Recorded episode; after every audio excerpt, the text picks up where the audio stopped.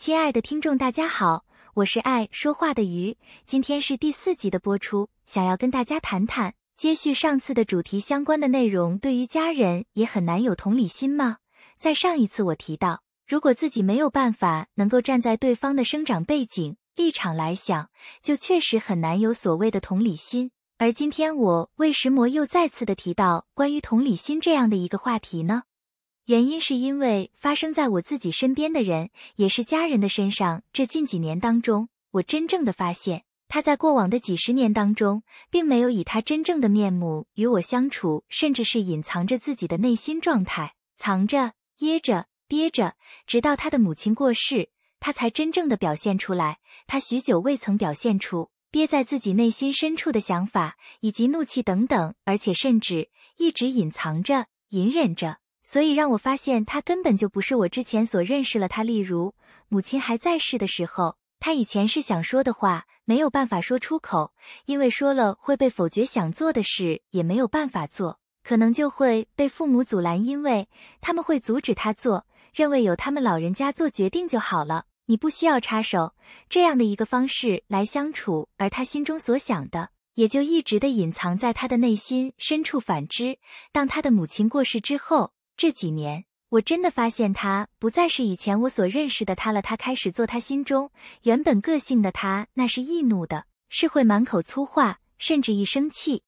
就会想要揍人的个性，如此的暴怒，不分青红皂白，完全是无法跟他讲道理的。虽然家里是讲爱的地方，而不是讲道理的地方，因为你只要一跟他说话，他就会认为你是在教导他，甚至连他姐姐开口，他都不听，也不甩他。因为我们都不是他的母亲，也不是他的长辈。确实，我们不是他的母亲，也不是他的长辈。他认为他现在可以开始做他自己了，你们就不需要管我，让我自己做我想做的是。因为毕竟这几十年来，他都没有做他自己，以这样的态度来面对我们这些家人。上回呢，提到在圣经里说，神说要爱你的仇敌，为那逼迫你们的祷告。确实。他是我的家人，但他却又像是我的仇敌一样，因为他会莫名其妙的出口成脏的骂着家人主啊！我诚心的在迷面前向迷祈求，为我的丈夫来祷告，求迷让他可以脱离那些邪恶的势力，以及一些牛鬼蛇神的朋友，凡对他不利、不合神心意的，求主迷都断开。从起初，因为母亲的保护、溺爱，让他无法亲身去触碰、去经历社会、去历练的。主啊，球迷现在就开始帮助他，虽不让他遇见试探，也救他脱离凶恶，而能够让他真正的去历练、去磨练出他这一生中不曾经历的事情。就从现在开始，奉主耶稣基督的名祷告，阿门。因此，今天我才会想到做这样的一个主题，连接于上次的主题内容——同理心。我虽然知道他确实就是一个妈宝。妈妈保护的太好，让他没有经历到应该有的经历，但每每经历到他莫名的怒骂和突如其来的暴怒，实在是无法认同，并且也感到非常的生气，就会回应反驳他。其实这个时候，我是应该呼求神，求主来闭上我的嘴，我向神祷告。为他祷告，也为我自己祷告，求神帮助。我不惹他的怒气，就是单单的为这个家，为了他能够更好，是合神心意的好，来求告神。所以前一段时间，我和一位好朋友询问关于他和他的家人、姐妹之间的疏远这样的一个原因，其实我也就想到了，我从自己身上所发生的这些事情理解到每个家庭的不同。有些兄弟姐妹之间是有可能没办法和睦的，这确实令我无法想象。但是，若其中有人愿意认同，也就是他认为必须要和睦，想要使得彼此和睦，让兄弟姐妹之间与家人之间的关系变得更好的话，难道真的做不到吗？个人认为，当然是可以的。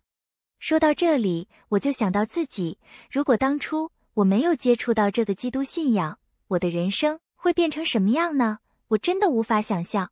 但无论如何，环境确实造就了你，我不同。可是还是有办法让你我变得相同的，那就是欢迎你们都来认识这位又真又活的独一真神耶和华。只要我们全心的依靠他，仰赖他，而不是靠着自己的想法与做法，我们彼此就能真正的合为一，同心合意。而这个合一，是因为和神、和上帝的心意的合一。今天最后要再跟大家一起来分享一段经文内容是：乖僻人的路上有荆棘和网罗，保守自己生命的，必要远离；教养孩童，使他们走当行的道，就是到老，他也不偏离。这是箴言六章五到六节的经文。所以，我们的个性如果太过于孤僻、一意孤行，这一生的道路。必定会有荆棘以及网罗在等着我们，而为了要保守自己的生命，我们必须远离它，使得自己不去做乖僻的人。